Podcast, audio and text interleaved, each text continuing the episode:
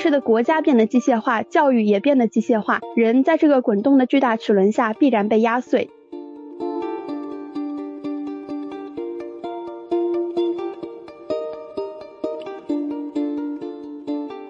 生命的本质，它不是盲目的去追求生存，它应该是设定一个更高的目标和意义，并且为了朝向这种目的和意义而采取行动。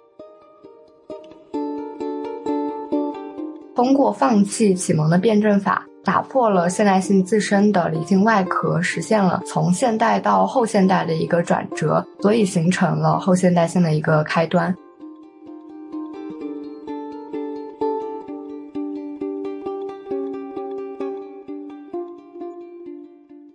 Hello，大家好，欢迎来到这一期的优生优育。然后今天是现代西方哲学的第二期，我们要聊的是尼采。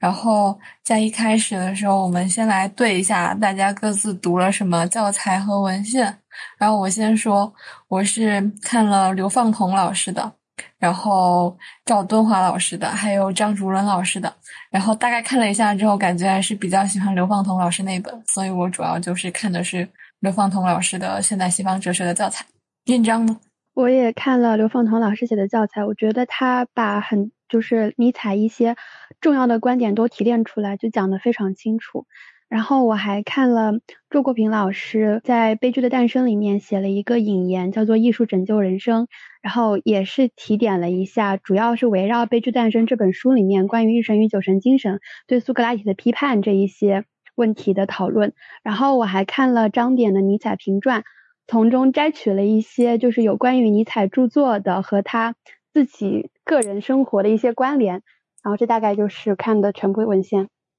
好的，锦衣呢？我看的教材是赵敦华和刘范彤老师的，然后我之前正好在看一本鲍亚明编的那个《现代性与都市文化理论》。然后里面正好有一节是尼采论现代文化，然后我就结合着一起读了一遍，听起来蛮有意思的。好的，西红柿老师呢？我主要读的也是那个赵东华老师的，然后还有张庆雄老师的，然后还有一个就是因为我查到的有一个文献是这个舒尔茨的《德国观念论的终结》，它是从晚期谢林的角度来讨论尼采的，然后就是对，就主要就是这几本。好的。石火老师呢？钟老师还在路上。我读的是那个周方平老师的那个《尼采在世界的转折点上》和《尼采与形而上学》。此外，我那个在查资料的时候查到那个有关于海德格尔写尼采的那部书，就是叫做《尼采》两个字。我看的是这三本。行。那咱们今天就是先介绍一下那个尼采的生平。运章老师准备了，运章老师来。好，大家，我来先给大家简单介绍一下尼采的生平和他重要的一些著作。尼采他是。一八六四年的时候，到了波恩大学去攻读神学和古典语文学，然后六五年转到莱比锡大学。正是在这个时候，他就阅读到了叔本华作为意志和表象的世界。我们后面在看他的观点的时候，会发现有两个人对他产生了非常重大的影响，就是叔本华还有瓦格纳。瓦格纳是一个作曲家，呃，作品有《尼伯龙根的指环》。因为青年尼采是一个德国浪漫派精神的一个崇拜者。而瓦格纳音乐呢有非常强烈的德国民族主义的情感，所以尼采就被他吸引过去了。这两个人对前期的尼采产生了非常重大的影响。我们也可以说，尼采后面的独立就是在脱离他们对他施加的影响上而成立的。一八六九年的时候，尼采那个时候才二十四岁，但他这个时候已经拿到了瑞士巴塞尔大学的教职，成为了德语区古典语文学教授，专门研究古希腊语和拉丁文文献。但是下一年，一八七零年的时候，德法普法战争就爆发了。然后当时尼采就想说，我想要为母我的母国效力。但是瑞士作为一个中立国，只允许他去当医疗兵，所以尼采就以一个医疗兵的身份上了战场。他就是见到了非常多惨绝人寰的事情，那一些就是断惨绝人寰的事情。这个战争给他带来了非常严重的精神创伤，因此。尼采之后就开始思考一些问题，比如说人类的暴力，并且他还开始对俾斯麦进行一些批评，对普鲁士整个的文化体制进行反思。在他去参战之前，他已经创作了《悲剧的诞诞生》这一本书我们刚刚有略微提过，一方面是要揭示日神精神跟酒神精神的二元论，另一方面是要揭示从苏格拉底以来他创造的这个所谓科学主义或者说理性主义，相信理性可以掌握世界的本质这样的一个世界观，它造成了悲剧的死亡。因病退役之后，就回到了巴塞尔大学继续执教。然后七二年的时候，他开了一门课，专门谈论前柏拉图的哲学家。但是这门课就是他非常凄惨，因为《悲剧的诞生》这本书里面，他是有在背离他曾经从事的古典语文学，引起了学界的一片沉默。他的老师也不赞同他，所以他在这边教书的时候，没有多少人。他给朋友写信说：“今天大学里听我课的有六位学生，而我所讲授的前柏拉图哲学家有十位，值得悲哀。”然后这本他后面他的这些。讲解的内容就集结成了《前柏拉图哲学家》这样一本文集。这本集可以算作是《悲剧诞生》的续集，有很多主题是来自于《悲剧的诞生》的。然后他就是想要讨论哲学是由希腊人得到辩护的。至于为什么我们刚刚谈了尼采，他是把理性主义追踪到了苏格拉底头上，那他为什么要谈前柏拉图时代呢？尼采觉得苏格拉底是纯粹哲学家的最后一位。从柏拉图开始，哲学家就变得非常的混杂了，就融合了很多的思想。而前柏拉图哲学家就发现了自然规律的道路，从想象到概念，从神话到科学。同样是一八七二年，他在巴塞尔博物馆大会堂做了五次公开演讲，主要是针对普法战争胜利之后，整个普鲁士、整个德国弥漫的一种狂热的情绪，对于德国文化的盲目自信，然后。这里的五次演讲汇集成文集，叫做《关于我们教育机构的未来》，要揭露普鲁士教育系统的本质。然后我大概摘录了一些内容，因为我觉得对于今天来说也具有一定的批判意义。尼采说，普鲁士文科中学的学生求学的目的变成了对文凭的追求，因为这是在军队和政府部门中获得一个好职位的敲门砖，是获得特权的一个通道。普鲁士的国家变得机械化，教育也变得机械化，人在这个滚动的巨大齿轮下必然被压碎。他认为文科中学应该培养一种小分队去对抗时下德国的野蛮状态，这他们需要去具有希腊人的伦理精神，需要研究古代，但是这种古代不是培养专业化的学究，而是要为生活服务，就是重新回到生活当中来，始终是贯穿尼采就是整个生命当中的主题。包括后面，他其实放弃了对于权力意志的写作，也是因为他觉得我的这一些所有的哲学思考不应该成为教条，他觉得就是有点被写下来的话，可能就是有点死掉了，不应当成为教条。好，写下来就有点死掉了，然后怎么样才能活着？就是他必须成为生活的那个准则，就是你必须在生活中实践。我刚刚是想讲这个，跟我们之前讲过的人有点像，但是我有点记不清他的名字了。融入到我们的生活里面是吗？对啊，感觉很 列维福尔，列维福尔是吗？但是其实应该不是他，就是梅萨特，萨特他也是对啊，没事，这一段太细碎了，我们就接一八七三年。好，一八七三年的时候，他交出了两个文本，一个叫做《不合时宜的考察》，另一个叫做《希腊悲剧时代的哲学》。这一年的创作跟他前一年是紧密相关的。希腊悲剧时代的哲学其实是作为前柏拉图哲学家的续篇，但是它的中心发生了转变，因为差不多从七二七三年左右，尼采就大量的阅读了非常多关于自然科学的书籍，他什么都看，就是物理学的，然后那个生物学的，这一些给了他就是他的作品当中带有了实证主义的色彩，他具备了比较好的科学素养，所以。这一本续集的话，他就从原先那个前柏拉图哲学家里面非常注重哲学的年谱、学说沉传的一个角度，转向了我们怎么以现代科学的眼光去看希腊悲剧时代的哲学家，然后就讨论了什么泰勒斯、阿纳克西曼德、赫拉克利特、巴门尼德这一些人。然后另一本不合时宜的考察呢，跟他前面的那个演讲集又是一脉相承的，就是我要在这里批判。你们，我要面对的是德国当下文化的建设问题。他觉得我们这个时代占据主导地位的道德、政治、社会信条都是非常愚蠢的。我要出版二十四个小册子来批判这些教条，但他实际上只写了四篇。呃，我们举一个例子，就是他在第一篇里面主要是批评斯特劳斯。他为什么要批评斯特劳斯呢？有两个原因，一个是斯特劳斯跟他的精神导师瓦格纳两个人非常不对付，然后另一个就是斯特劳斯他曾经是。非常尖锐的批评基督教，可是，在一八七二年左右，他又出版了一本书，就是完全转变了他之前那种尖锐的态度，反而就是有点为基督教辩护的意思了。所以尼采也很生气。然后，但是尼采也，就是他的提名是施特劳斯，但他真正想要讲的就是我们刚刚谈到，你在普法战争胜利之后，整个德国中产阶级那种自满自欺的庸俗的习气。然后他在这里就提到了所谓的文化庸人，有的也翻译成市侩主义。他说，呃，尼采说，我们这里有真的文化跟假的文化，真的文化是人们生活的所有表现，在于艺术风格的统一；假的文化就是我们的生活受到公共意见的统治，文化的目的是为了娱乐，这是伪善的文化。在这里，我也摘了他的那个，他施特老师这篇文章里面的句子。他在整个德国狂热的社会当中发出的不和谐音，一次巨大的胜利是一个巨大的危险。人的本性忍受这种胜利比忍受失败更为困难。后面的就是这整个四篇加起来，其实对于尼采的整个哲学来说是不够成熟的，但因为它是尼采思想变化跟转向的一个标志，所以会有重要的传记意义。后两篇讨论的是叔本华和瓦格纳。他，但是他有点那种，我借着他们两个人，其实讲的是我自己的思想，就好像柏拉图会就是谈苏格拉底，那你也分不清楚这到底是他还是他老师的。刘放彤老师他会这样说，他会嗯说，一八七七到一八八二年的时候，说尼采受到了实证主义的影响，但是其实我们刚刚介绍了，他早在七三年写那个希腊悲剧时代的哲学的时候，就已经查阅了大量的科学书籍。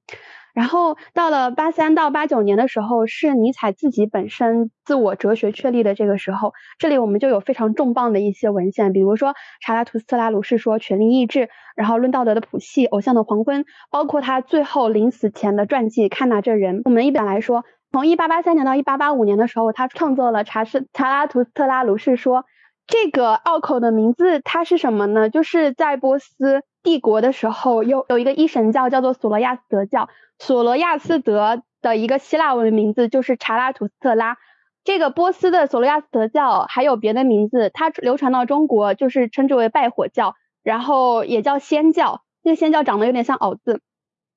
然后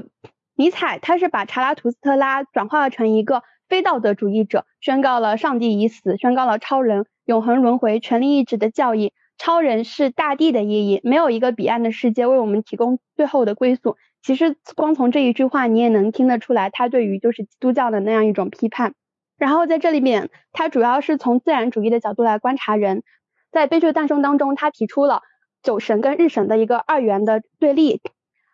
然后这里面，他其实是继承继承自康德和叔本华的一个二元论的，是表象跟那个意志。所以他在这里的话，就反驳了之前的这个二元论思想。他觉得只有一个世界，既不是物自体的世界。也不是表象的世界，只有一个可见的世界，我们在这里活生生的存在着。哦，然后八五年的这个权力意志其实就是没有写完，也是原因之一，是我们刚刚谈到的，他不愿意把自己的思想变成教条。然后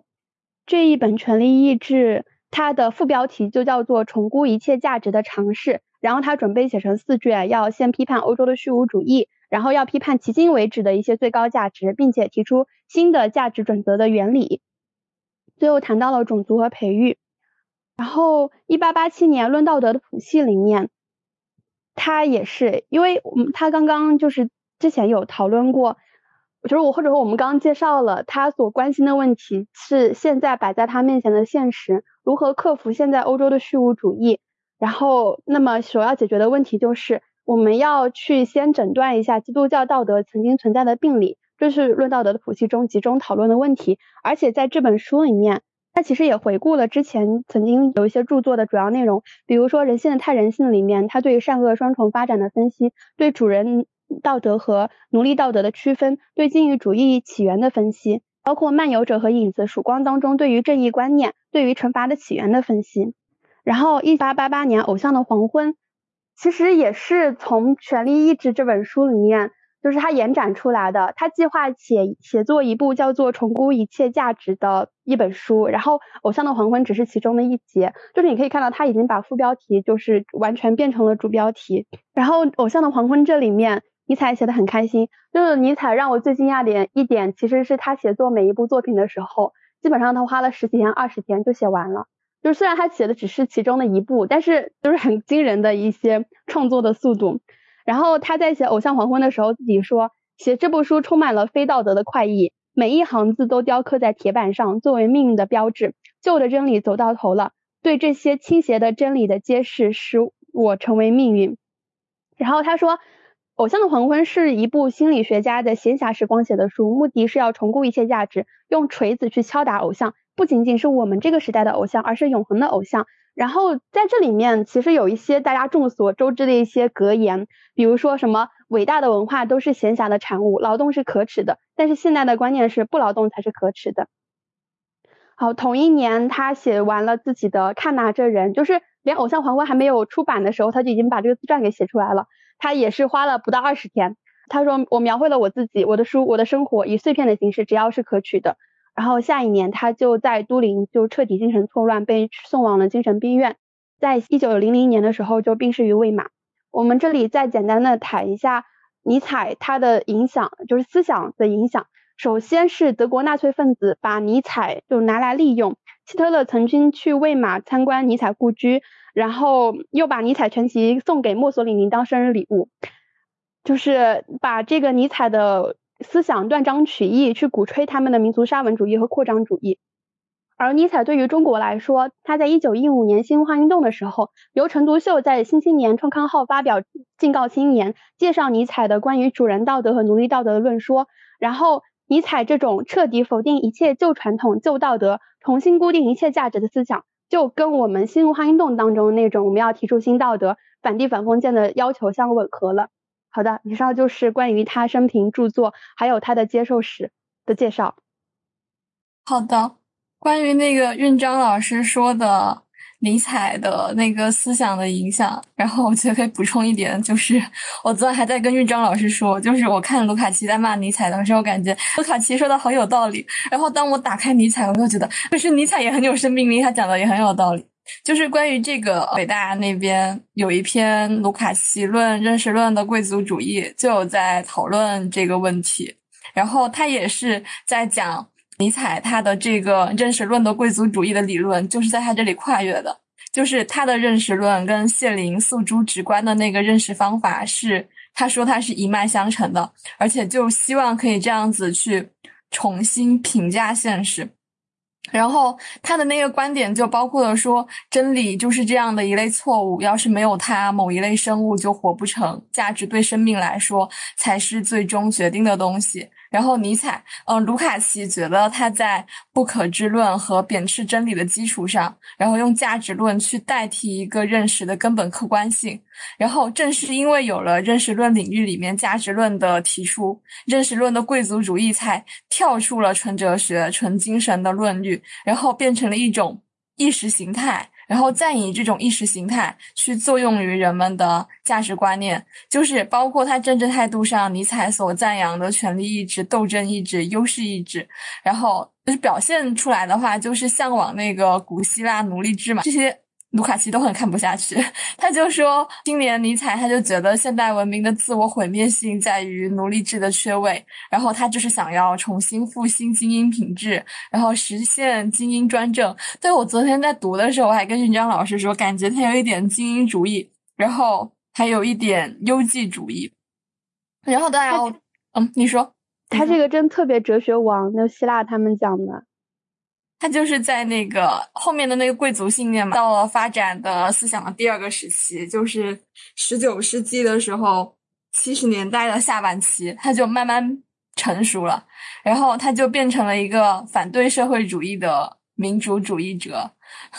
他就说，嗯，想要用一种欧洲民主化的进化方式，然后培育作为。奴隶文明建设者的新生代的精英，然后他们创造艺术和管理社会的时间资本，就可以构筑在这个群众的这个体力劳动的基础之上。然后他觉得说这个他是卢卡奇，卢卡奇觉得尼采走过这条路，就是去培植一个现代化的奴隶制。所以我感觉我一开始就是接触尼采的时候带了很多。卢卡奇的色彩，包括卢卡奇，就是说尼采，他老是说什么社会主义兴起的真正原因就是资本主义剥削者缺少了贵族气质，缺少了贵族形式，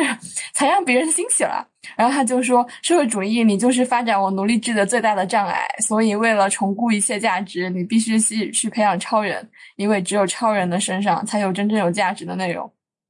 然后卢卡奇骂那个教育官也骂的特别狠，他就说尼采觉得说社会主义他的教育造就出来的都是一些反社会的暴民。然后有一个那个反基督徒，然后里面就说社会主义暴徒 破坏了工人健康的本能、欲望和淳朴的感情，使他们心怀嫉妒，叫他们复仇。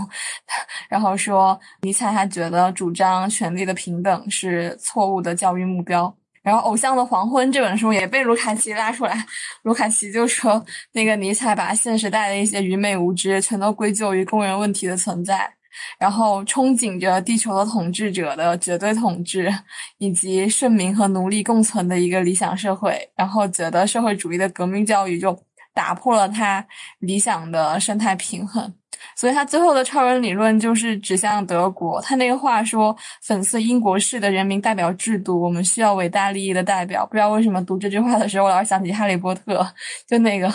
邓布利多和格林德沃，为了更伟大的利益，然后。卢卡奇最后说的就是，这预告了希特勒法西斯主义对大众身心的操控，然后同时就催生出了认识论的贵族主义的政治效用。他写了那个《理性的毁灭》，我们后面可能会有机会读一下，就一直在讲这事儿，把他骂的可惨了。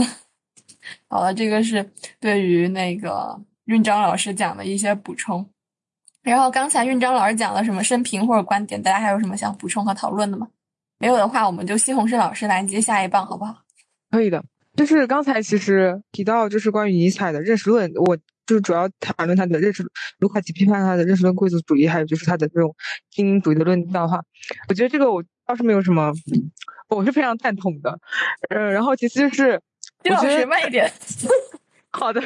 好的。其但是我想要提的一个就是关于这个尼采，他对于他的认识论。的这一个点就是，他提他是沿用了那个绘画艺术当中的透视主义，然后呢，他就提出了一个他的真理观是视角主义的，就是说每个单子都是独立的，它有了自己的世界。他这个就是来也是来自于莱布尼茨的单子论的，就是每这个世界都是从自己的视角出发看到的世界。就是呢，他这种视角主义并不是一种虚无主义，因为那个如果。仅仅只是强调视角的不同的话，每个人看到世界都是不一样的，那就会陷入某种像那个就是智者学派他们的那种相对主义的那种虚无。但是其实尼采并不是这样，就是只仅仅只强调相对的这种虚无，他是并不完全否认那个普遍客观的，他只是强调，因为这个基督教和理性主义的话，它是设定了一个绝对的判断标准。然后这种判断标准是排斥个体的情感和个体意志的，所以这样得到的普遍的统一的话，就是抠离了个体的生命意志的。这样的话是虚假空洞的。他觉得这样是对理理智的一种阉割。是他为了肯定个体的生命意志，就要强调这种视角，说每个人的视角是不同的。然后，但是他并不是完全的否认普遍客观，他是强调说我们要从多个。各自不同的视角来加以解释，才能够把握到一个全面的一个真理。这样子，但我感觉听起来就是好像操作起来很复杂。就如果说我们比如说只有四五个人，然后每个人有不同的视角，我们了解一个事件，可能就是从四五个人的视角去看，可能还好。但是如果我们要了解，比如说几百个人或者整个世界，然后这种所有的视角，它要怎么实现出来？他有没有说？我觉得他的这个视角其实并不完全是从从理性出发来讨论的，这个这种视角不是从不是说一个物体从哪几个角度看，他是强调说人的生命意志还有个体情感，因为他特别强调情感这个部分，就已经有一点像那种存在主义那种生存主义的那个那个方向贴近了。你继续。好的，像刚才还提到一个，就是关于尼采他重估一切价值的话。他重估一切价值的前提，也是跟他的真理观是有相同、相联系、贯通的地方。就是他重估价值的目的，也是在于批判基督教，因为基督教它是，比如说，比如说在就是基督教那里的话，它是用，比如说他他那边强调禁欲，然后还有道德律令，还有，道德行为，它是有着普遍的一套标准的。然后这样子的话，就是。把所有人拉到同一个水平上，他认为这是那个时候一种来自于基督教教士的怨恨的心理，然后就是把强者可以奋发有为的超人，然后就把他拉拉低，然后这样子，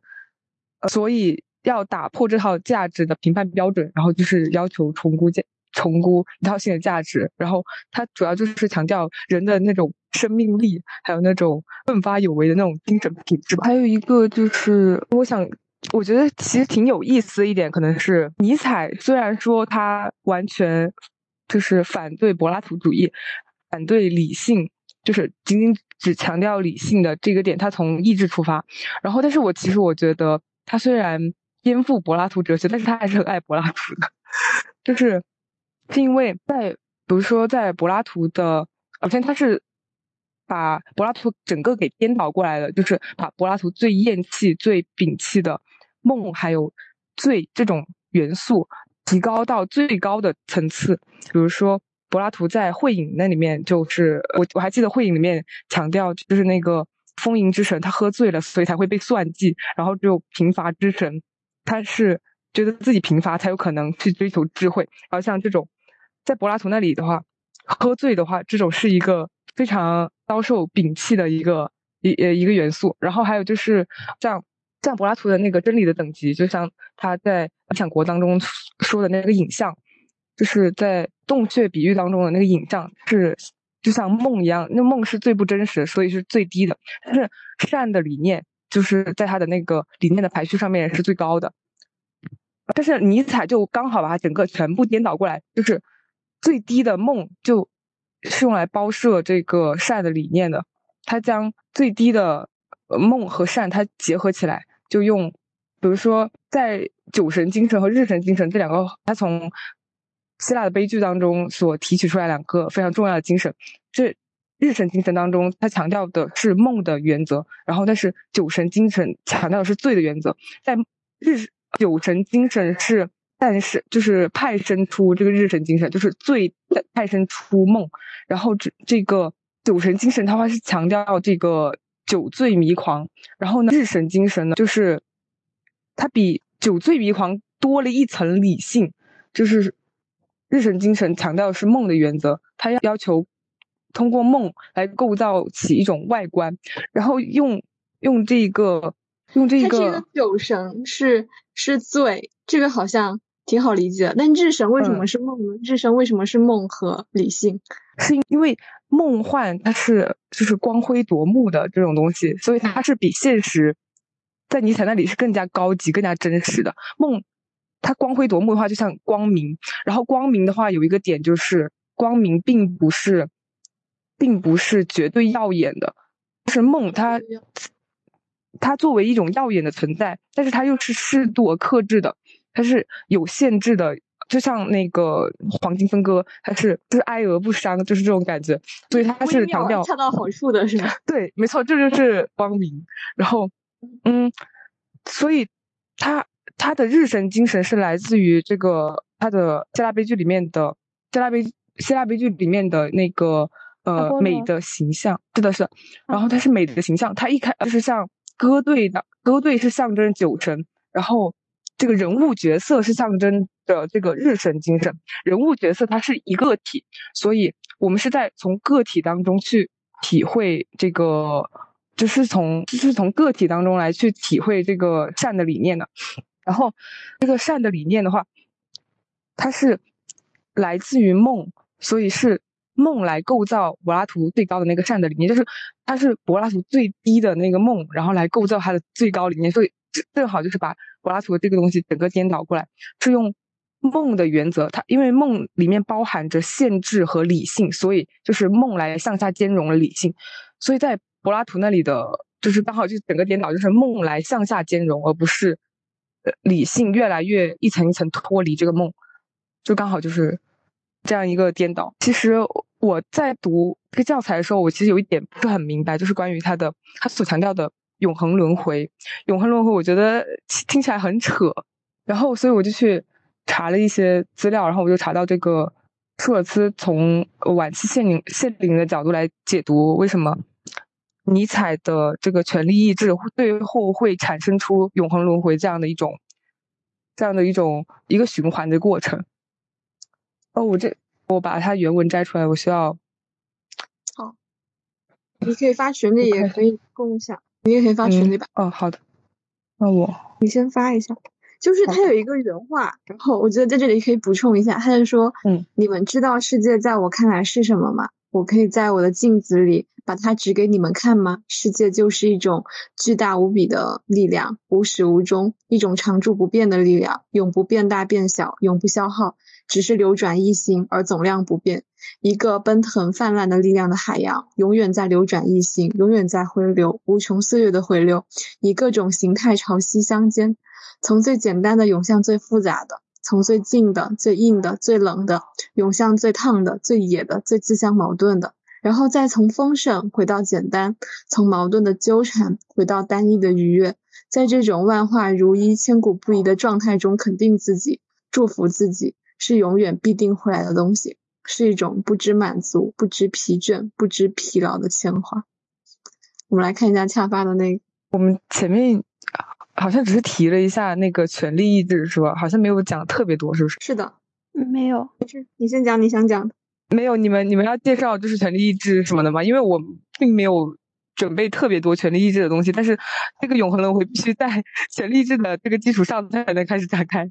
何晨，要不你先说一下教材？我现在说教材，然后再切回到恰这里，是吧？那那我们从那里切到教材这里的话，就等一下我们再切回来，因为。道权力意志的这个永恒轮回，好像是在流放桶这里比较偏后的部分了。然后那个张如伦那里，他一开始讲的就是从悲剧的诞生对希腊文化的艺术本质做了独特的论述，这里开始讲的。然后流放桶的话，他前面就是先讲他的哲学活动，分了三个时期。然后我先来介绍一下流放桶老师的这本教材里面讲的一些主要的内容。然后第一个时期讲的就是一八七零年到一八七六年，然后他受到了德国音乐家这个格瓦纳的影响，还有这个哲学家叔本华。这前面韵章老师已经介绍了。然后第二时期是一八七七到一八八二年，然后他受到了实证主义的影响。然后第三时期就是一八八三到一八八九年，他就开始呃独创自己的哲学。然后我们上一期不是在聊叔本华吗？就是他就对叔本华有一些反对，比如说我们上一次就说叔本华把人和世界的本质的意志当做现象以外的自在之物，然后他就超级反对，然后他觉得说他们应该是存在于现象世界之中。所以他的意志就是存在于人的具体的活动之中，这跟玉章老师前面讲的那个有点像，就是应该在日常之中，不应该写下来，写下来就死了。所以他的哲学有一个比较明显的那种类似于反实体论那种倾向，刘方彤老师这么觉得。然后第二个就是他反对叔本华那种把生命意志归结为消极的追求生存，他就说生命的本质它不是盲目的去追求生存。它应该是设定一个更高的目标和意义，并且为了朝向这种目的和意义而采取行动，所以他就用权力意志论去取代了叔本华的生存意志论，就是主张最大限度的发挥自我能动性和诉诸行动的那种实践哲学。就开着玩笑，他可能会在现在就是被人觉得像奋斗毕业类的 种啊。然后他在《超越善恶》里面就是说，他发现了两种主要的道德类型：主人道德和奴隶道德。然后我之前上课的时候，老师就特别喜欢讲这个，这个东西讲出来肯定被卢卡奇骂。就是你们可以联系一下前面我们讨论那个认识论的贵族主义，它主要是在《道德的谱系》这些著作里面做了进一步的论述。然后这个主人呢，他有时候又换了一个词，叫做贵族老爷。然后另外一个呢，奴隶，但是他说我这都比喻，他不是现实里面的贵族阶级和奴隶阶级，我只是把它比喻为贵族老爷。然后他说奴隶道德就是普通人下的人，就是像动物一样的道德。然后他就说他们这些就是害怕、嫉妒、仇视强者，然后要求强者要去接受弱者的原则，然后抑制强者自己的旺盛的生命力，然后要去怜悯。同行，爱护弱者，然后他就说：“你这种要求，你就是在消灭强弱之间的差别，你就是要实现普遍的平等。”然后他就说：“你就是用同行、宽恕这些道德原则，然后实则是为你这种卑微的地位在辩护。”然后他就说：“后来这种道德就越来越被你们理性派思想家、什么民主主义者，还有什么社会主义者利用。”来当做他们宣扬的平等、自由、博爱的理论依据，然后拿来反对贵族、主人阶级和上等人。然后他怎么说的呢？他就说：“你这个道德，你实质上你就是在抑制别人的生命和本能，你就违背了别人的自然本性，你就消灭了人的自我创造，你这样是不对的，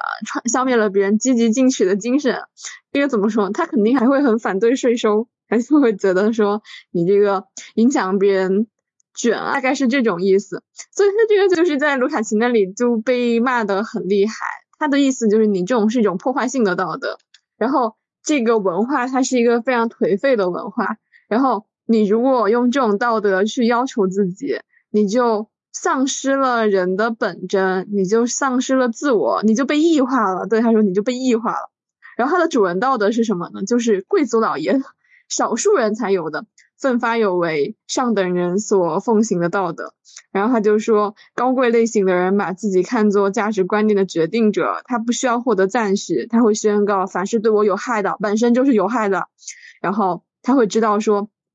只有我自己才能够赋予事物以荣誉。我是价值观念的创造者。高贵的人把一切高尚的、值得骄傲的东西，一切能够发挥人的内在生命力和本能、发挥个人创造性、能动性的东西当做善，把一切卑劣的、循规蹈矩的、没有创新精神的东西，一切祈求同情、怜悯这类东西当做恶。就这可能就是很容易被卢卡奇骂说什么“朱门酒肉臭”。树有豆丝骨，然后他就说，你不能为了同情、宽恕普通人，努力去抑制自己的生命和本能。上等人就是要超出奴隶道德所规定的善恶标准，就是要创造新的价值理念，就是要振奋自己的生命力。然后上等人就是应该不择手段的去镇压弱者，维护自己的特权。你如果不这么做，你就降低了，失去了你的身份。如果贵族以使人发呕的崇高而放弃了自己的特权，使自己成了道德感情的牺牲品，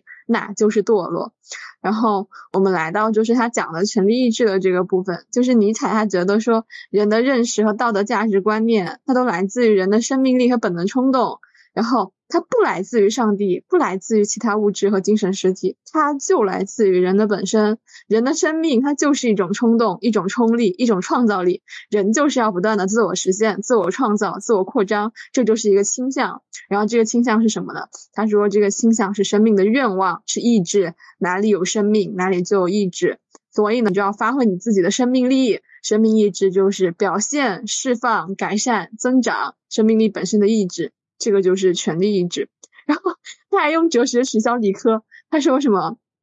比如物理学中所讲的引力和斥力的对立，其实就是不同权力意志的争夺。化学中讲的什么分解化合，它就是权力意志的侵占，就是要征服另外一种权力意志。总之，从人到动物，从动物到植物，从植物到无机界，一切都是权力意志的表现。然后他就直接用这个哲学取消了物理学，取消了化学，取消了生物。这个说到这有点好笑，就是我一开始看到那个张汝文老师写的尼采的生平的时候，就是他是出生在那个新教牧师世家嘛，然后又去波恩大学学习神学和古典学，然后后面又去莱西比大学学习古典学，然后二十五岁的时候还没有毕业，人家当上了这个瑞士巴塞尔大学的古典学副教授，次年就变成教授了。咱就是说这个这个。晋升的这个教职之途是一路顺畅，后来呢，一八七九年他就辞职了，然后开始在瑞士、意大利、法国等地疗养写作。然后我就在跟运章老师说他这个生平，运章老师说他的生活如此的平静，怎么思想会如此的迷狂？然后当时因为我的两个朋友正在谈恋爱，然后闹分手，然后把我夹在中间，然后就说也许是因为他的朋友在谈恋爱呢。然后我发了个句号，然后运章老师也发了个句号。然后我还在这个部分抓到了那个刘放通老师这本书的一个错别字，就是它里面有一个儿，如果把增长、改善、超越本身当做意志的本质，那就会使人积极主动。然后不知道为什么他把那个儿子打成了面子，想不出来怎么打的。就如果是文字识别的话还有可能。然后运章老师说可能是五笔。然后尼采的权力意志就是赋予人生以价值和意义。我们有个老师说什么，他之前读书的时候，尼采的。哲学给了他很多坚持下去的动力，但是他又说什么权力意志它不是目的论的本源，它不朝向某种确定的目的，它就是一个不断改善、扩张、增长的生命力、冲力。而且它没有一个确定的终极方向。然后他就说，它是作为一种不断生成的变化的一个倾向在存在的。这个东西就是这个不断变化的这个东西，可能就要点到西红柿老师等下要讲的那个东西了。他就在说，权力意志的存在就是这种活动倾向的展开，然后他就非常的反对达尔文的进化论。因为如果你是单纯自我保存，你这个倾向就会停滞，你生命就会终结。所以你把进化论、把生命理解成自我保存，你就过分的去强调了外在因素的作用。所以我刚才就是给那个念了，给那个西红柿老师补充了那一段他的原话嘛。我读的时候就感觉他的思想真的很像海洋，就是一种翻滚巡回的那种感觉。所以他提出的就是这个永恒、永恒的轮回说，他主要目的就是为了排除掉那些理性派哲学和基督教那种对绝对彼岸的目标追求，然后。他说他想要肯定一个现实的世界和人生，因为如果宇宙的一切都是权力意志的永恒的轮回，它的活动就是圆圈。那如果是圆圈的话，你的起点就是你的终点，所以这里面既是起点又是终点，一切都在圆圈之中，就绝对不会有任何的超越彼岸的目的和存在。所以你就不要想着你能够什么度过这个什么苦海，然后去到另外一个圆满的世界。他 就说你全都是轮回，全都是轮。轮回就是除了此处别的什么都没有，一切都在圆圈之中，没有超越，没有彼岸。然后人生的意义和价值就是在于现实世界，不在于彼岸世界。所以他就是反对传统形而上学，反对理性派唯心主义的形而上学，然后把权力意志当做一种活动倾向，然后他反对你把它当做那种派生万物的精神实体。所以他就是跟传统的形而上学。非常的不同，然后他又将整个世界的存在归结为权力意志的存在，就是把整个世界发展成为一个权力意志的流转异形、永恒轮回。所以，就是刘放彤老师评价他说：“你破坏形而上学的同时，你要在构建另外一种形而上学，你就开始意志轮回了。”然后海德格尔就是评价尼采哲学的时候，就是他先高度的肯定他，然后他说：“你最后一个形而上学家。”对于尼采来说，这可能是一种。辱骂了，然后对于权力意志可以做出很多义的，甚至是完全相反的解释，然后相反的解释就会导向不同的一个结论，所以后来就是大家对他评价最终都会走到那一句，后来的法西斯主义者这些反动派会把尼采当做他的理论先驱，然后我再补一句超人，然后我们就交给西红柿老师来讲这个轮回，然后他讲的这个超人，超人的根本特色就是生命力得到充分发扬的人。就是他可以冲破所有的传统的思维方式和道德规范的束缚，超越善恶。然后这种人他就会有鲜明的个性和创造性，这种人就有超群的智力、坚强的意志、绝对的自主性和高昂的激情。好的，我们把话筒交回给西红柿老师。好的，就是河边讲的实在太好了。我我补充一点点，就是就像刚才说的，他觉得生命力是一个不是自我维持。自我持存的一个欲望，而是不断扩张那种倾向是没有目的的。然后这一个呢，就是欲望的追求的目的就是它自身，然后欲望是欲望是追追求自身的再生产的，所以它是没有目的，它的目的唯一的就是他自己。然后这一点其实是延续着叔本华的这一个唯意志主义的这条路子，然后对后来的那个，我觉得我不知道他对弗洛伊德的影响。有什么具体的联系？但我觉得他这跟弗洛伊德那个非常像。然后还有就是叔本华跟尼采，他们两个刚好一个是非常消极的一个悲观，叔本华非常悲观，他对生命的理解就是那种维持自我的生存。然后尼采呢就是非常积极，然后他就是强调要回归追求肉体生命的这种感性体验，来重新赋予世界意义。刚好他们两个对柏拉图的这个态度也是有一些。也是相反的，比比如说这个叔本华，他是继承了这个柏拉图。上次上次我们讲讲到这个意志的最高最完美的客体化就是理念，理理念是意志恰如其分的客体。他非常高度的赞扬这个柏拉图理念，但是尼采则是批判柏拉图的这种理念。他用梦的原则，柏拉图最摒弃的梦的原则来收摄他向下兼容他的理性的原则，然后。善的理念是来自于梦的，刚好这两个就是非这两个人非常对称的走向了两边，而且他们对柏拉图的态度也是完全不一样的。还有就是我刚刚提到的永恒轮回，就像嗯，刚刚河河边非常通俗的解释了这个，非也也非常准确的解释了这个永恒轮回。然后我说一下，就是我从有一本。有本书叫做《德国观念论的终结》，是舒尔茨写的。它里面其中有一章，就是以尼采作为标题，就是尼采作为内在性运动的自我中介。然后它的大概意思就是说，嗯，首先永恒轮回它涉及到一个时间的问题，为什么时间在此刻好像是静止了，或者是作为一个循环，过去和未来好像是一样的，就是永恒轮回，就是过去走的路。我我的理解，我把它纳入到就是黑格那个觉知精神的发展环节来理解，就是我过去走过的路有无数人走过，然后未来的路也是可见的。过去和未来其实是一样的，所以时间在尼采那里它本质上是不存在的，只有统一者的自我统一的运动，也就是只有权力意志自我维持自身的自我扩张自身，它维持自身统一的一个运动，这就是尼采所说的永恒轮回，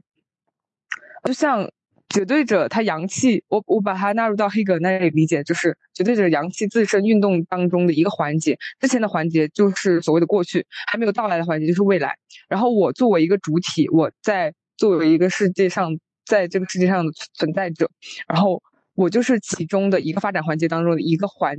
然后这种体验这一个中介环节，就像是角色扮演一样。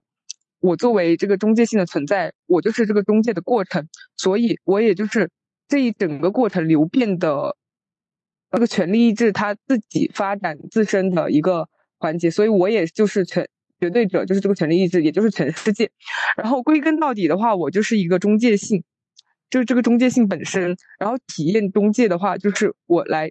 把握当下生活，就是去生活。然后。其中这个舒尔茨他里面提到了一个词叫做“爱命运”。其实我刚开始看到这个词“爱命运”这几个字的时候，我觉得有一点奇怪，是因为在尼采那里似乎他强调生命，所以他否认某些像秩序链条一样的束缚。但是他强调这个舒尔茨他是说尼采的话，尼采的核心点就是要爱命运，就是爱作为自我同一者缺陷。就是由自己来去定义中介的有限性，因为看似在这一个链条的发展环节当中，我是有限的，我并不能够很好的把握我自身的发展，我下一个环节该怎样该怎样发展，好像是可见的，因为过去和未来都是一样的，然后我好像是被限定住的了，但是实际上这一个有限性，则是由我自己去定义的，由自身去定义的有限性。所以我就是我自己的命运本身，所以爱命运，也就是说要勇敢的设立一个自我的秩序，然后我就是自我秩序本身，这刚好就是刚才强调的那个权力意志，就是那种生命力和欲望，尼采所强调的。所以在面对时间，面对时间这一个这个不存在的时间的话，唯一可以依靠就是人的自身的主体性，也就是当下存在。所以这就是尼采所强调的把握当下，把握。现世把握此爱而不是彼爱，然后其中这个舒尔茨他这本书里面有个原话，我觉得我稍微读一下，就是说权力意志就是纯粹的脱离了感官的主体性形态，然后尼采这一个理念触及了观念论的核心，就是把存在理解成一种纯粹纯粹的发生过程，这个发生过程就是对它本身的设定，也同时就是对它自身的阳气，而且事情不得不是这样的情况。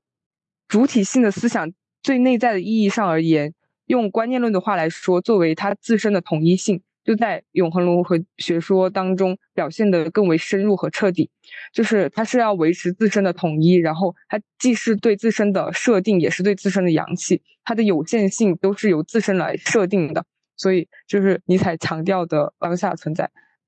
我对永恒轮回的理解大概就是这些。我想。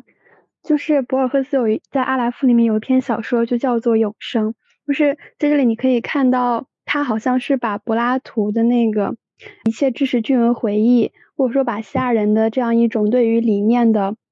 强调，对于身体的一个摒弃，给发挥到了极致。他设想了一个永生者的城市，然后最后他就借那个主人公之口说，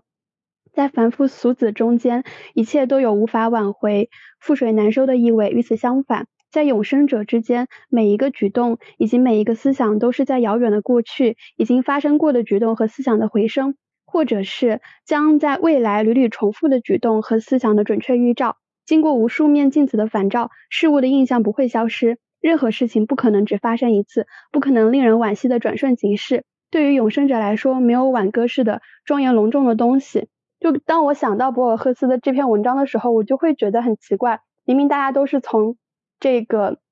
理念的，或者说是轮回的框架展开的，为什么尼采就可以一个如此积极的样貌？然后刚恰就回答了我这个疑问。然后在此，我想顺便就是补一下关于本哈跟跟尼采他们双方。的世界解释其实是相通的，就是他们当时都采取了本质和现象的二分模式，但是他们的评价是相反的。朱国平老师是这样讲的：因为产生了又毁灭掉，叔本华就视为生命意志虚幻的证据；因为毁灭了又不断重新产生出来，尼采就视为生命意志充沛的证据。由于这一眼光的变化，痛苦的性质也就改变了。在叔本华那里，痛苦源自意志自身的盲目、徒劳和虚幻，因而是不可救赎的；快乐只是现象。尼采把这个关系颠倒了过来，痛苦被看成意志在快乐的创造活动中必要条件和副产品，因而其本身就应该予以肯定。所以，虽然就是尼采他有一些理论非常的惊世骇俗，但是我觉得他的底色始终是非常乐观的。我这好像感觉到了，就是嗯。我在高中的时候，曾经有一段时间，就是我们的老师觉得我有点抑郁症，然后我当时那种感觉就是，我得到的快乐它都是虚假的，但是我的痛苦还是很真实，很真实不虚。然后这个感觉就是玉江刚才讲的时候，就感觉你想要把它倒过来，他会说你的痛苦其实是你快乐的副产品，真的很乐观。你继续讲。我们现在是什么环节？我们把它主要观点全部讨论掉了，是吗？我们现在在讨论，就是我我以为你刚才在补充西红柿老师的观点，你刚才是在补西红柿老师的观点吗？是的，对我我刚才感觉就是他的他讲的那个第一个部分很有意思，就是尼采觉得意志是自我克服的过程，然后他不是在克服外在的事物，而是在克服他自身，所以他就不是传统意义上的进步，是那种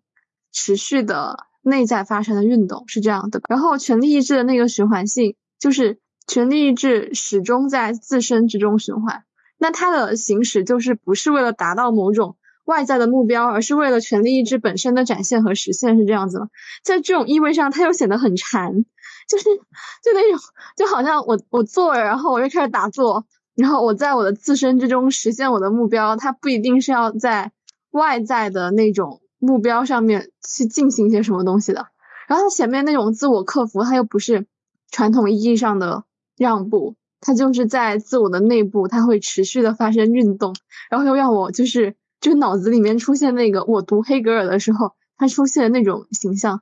所以，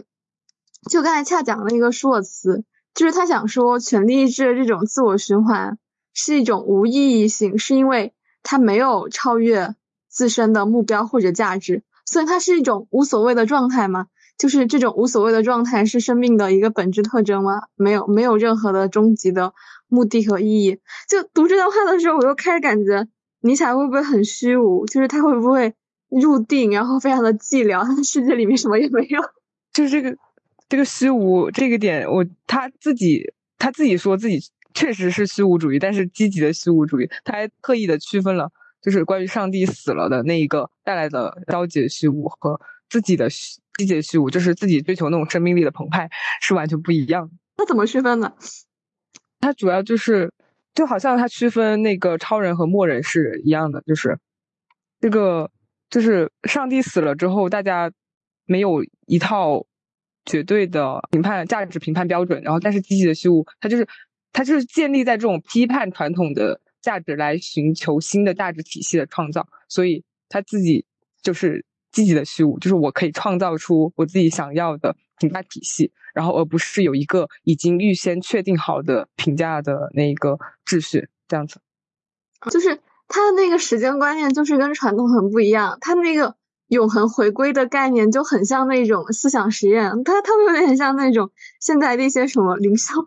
它可能是灵修之父，就是是他们的思想来源，而不是他像他们，就是他好像是在做一个思想实验，然后在探讨那个存在的意义。就时间它不是线性的，不是从过去流向未来，它是循环的，所以一切都在不断的重复，然后未来是过去的再现，过去也预示着未来，就是我感觉这个重复在那里有一个很重要的角色。然后，虽然它不是一个那种很简单、很机械的重复，它是一个更加深层次的，然后有内在联系的重复。但是，它的未来和过去就不再是单独的分隔的时间段，而是在那种永恒的循环里面在相互融合。我记得之前跟西红柿老师我们在宿舍里面讨论那个本雅明，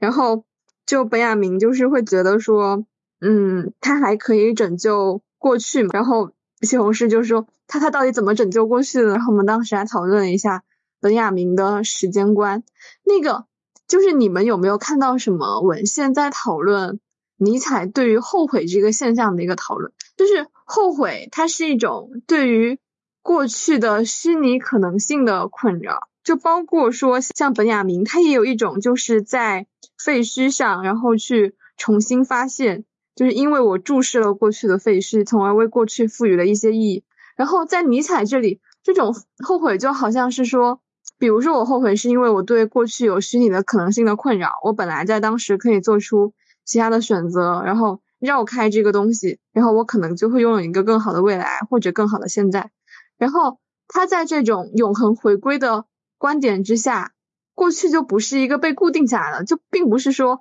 我过去选错了，然后。我付出了更多，然后这个事情就变成了我的一个沉没成本，他的这个过去就变成了一个活生生的、不断的循环和重复的现实。所以这种认识它解放了我们嘛？就是对于你们来说，它让你们摆脱了过去的束缚，然后感觉到了过去、现在和未来的统一性了。就是这个，它真的对于传统的那种时间和生命意义的看法非常的挑战，就是。你不是在朝着某个确定的目标前进，你一直在无限的循环里面去展示你自身的力量和可能性。我想，就是我不知道，我不确定能不能用他在《悲剧诞生》里的观点去回应这个问题，但是我稍微就是分享一下，在《悲剧的诞生》里面，尼采主要谈论的其实还是一个是关于日神和酒神，一个是关于艺术，基于人生跟世界缺乏形而上意义的这个事实，或者说我们讲的就是白话一点。尼采他会承认世界跟人生本无意义，但是他觉得我们可以通过艺术赋予它一种意义，借此来肯定世界和人生。然后，关于就是在日神和酒神精神这里，日神精神它会沉湎于外观的幻觉，但是酒神精神却要破除外观的幻觉，去跟本体沟通融合。然后前者用美的面纱遮盖人生的悲剧面目，后者揭开面纱直视人生悲剧。前者执着人生，后者超脱人生。日神精神的潜台词是：就算人生是个梦，我们要有滋有味的做这个梦，不要失掉了梦的情致和乐趣。酒神精神的潜台词是：就算人生是一幕悲剧，我们要有声有色的演这幕悲剧，不要失掉了悲剧的壮丽和快慰。二者综合起来，就是尼采所提倡的审美人生态度，就是不管我的生活当中到底发生了什么，或者说是为什么观看悲剧可以给我们带来快慰，因为它明明是一件悲伤的事情。尼采就觉得，是因为我们在观看的时候，可以把它当做是，就是或者说是我们的人生，当做是这个世界的一部分，然后你就你就以一种审美的视角去看它。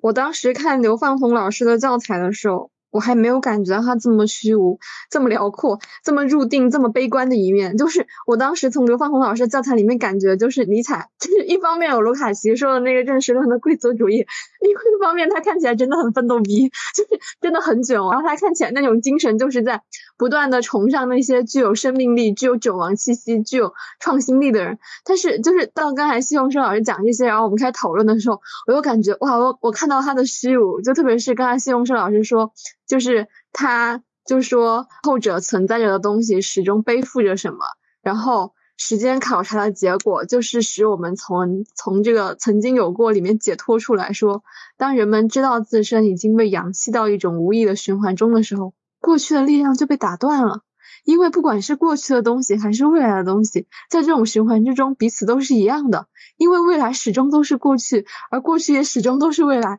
就突然虚无了起来。院长老师继续说，你继续说。不确定我们能不能通过重复去，就是因为刚刚我听西红柿老师，我觉得就是我已经得到了一定的解答。我觉得他就是把握自己作为一个中介，然后把握自己的主体性，就可以破除这种虚无。然后我继续补一下吧，就是尼采在解读为什么我们观看悲剧会带来快感的时候，用了一个词叫形而上的慰藉。那是何为形而上的慰藉呢？第一层就是。悲剧把个体的毁灭表演给我们看，以此引导我们离开现象，回归世界本质。这种脱离了个体，拥抱了世界，其实也就是酒神精神的一个内涵，获得了一种跟世界意志合为一体的神秘陶醉。第二层就是，还是回到世界的本质。我我这个部分有一点突然 get 不到，就是他表演悲剧，然后反而使我们回到了世界的本质，为什么呢？你在这句话再讲一遍，西红柿老师感悟一下。你你说。谢老师开麦了，就是他这个悲剧，他这个悲剧，首先他它有两个精神嘛，一个是日神精神，一个是酒神精神。然后日神精神的话，它有一个那个奥林波斯诸神体系，就是可以通过，就是我们从通过那些这些人物来感受自己，其实感受自己生命的痛苦，就是一种通过这种，它是一种艺术化的表达，然后来，而且他刚刚提到的是，它是。就是日神精神，它是有一层关于美的那种光辉的面纱的，然后就是通过艺术性造型艺术，通过这种外观来感受权力意志，感受这种生命力。然后，当然这种同时，就是这种同时这种生命的这个过程，它是痛苦，它底色还是痛苦。只不过我们可以通过这种艺术性的东西来来体悟和感受。这个刚就像刚刚才你说那个，就是生命的本质，可以从就是就是从悲剧当中感受到。然后，但是那个酒神的话，就是。它它就不是那种造型艺术，它是音乐艺术。音乐艺术会比造型艺术更加的赤裸，更加的血淋淋。但是是怎么无论怎么说，它都是一种艺术，它不是现实生活当中直接发生的，所以它就可以经受痛苦，并且享受这个痛苦。谢谢谢老师老师。我有个问题，就是尼采他对。他对日神和酒神，他是对两个精神都是肯定的吗？还是说，因为我记得他是对于理性是比较批判，但是日神他不是比较代表这种理性的呀、道德的呀，就这一些精神。那他是尼采，他是对就是酒神精神和日神精神都是一种就是支持的态度，还是说，还是说他更倾向于酒神，然后对日神是带有一些。批判性的，他这两个，他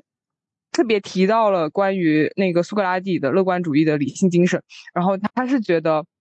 苏格拉底的那边的理性精神是对于这两种精神的共同的摧毁，然后日神精神是来自于酒神精神的，但同时这个日神精神并不是说它完全的代表着就是这个